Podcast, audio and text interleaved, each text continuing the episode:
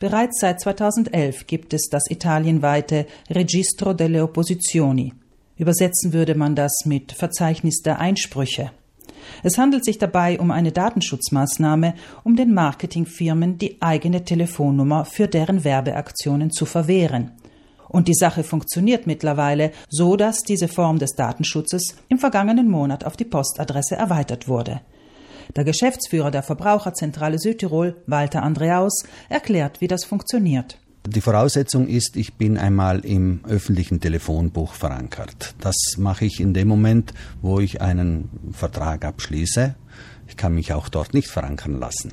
Aber wenn ich drinnen bin, dann habe ich die Möglichkeit, durch eine Eingabe bei diesem Registro delle Opposizioni, dass ich eben nicht für Werbezwecke kontaktiert werde.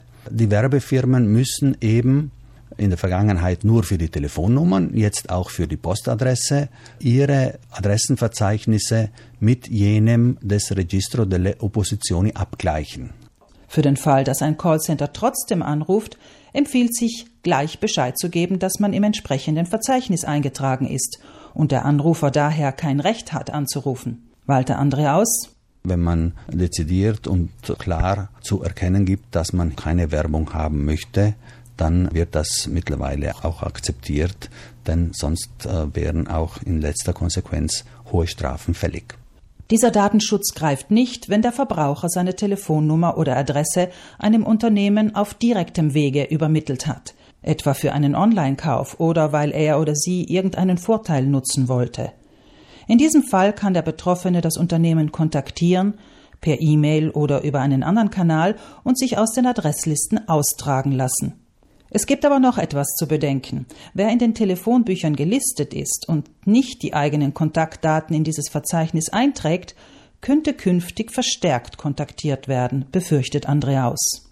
Deshalb ist es anzuraten, dass man sich wirklich hier eintragen lässt. Es ist übrigens relativ einfach. Diese Datenschutzmaßnahme funktioniert vorerst nur bei privaten Adressen.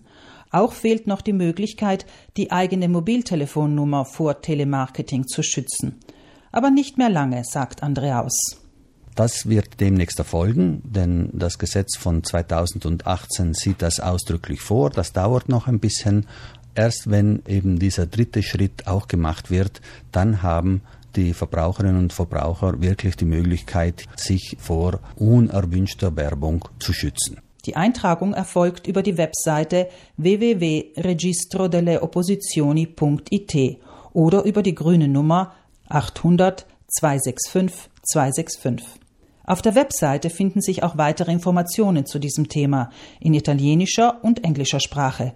Auf den Webseiten der Verbraucherzentrale Südtirol gibt es einige Erläuterungen auch in deutscher Sprache.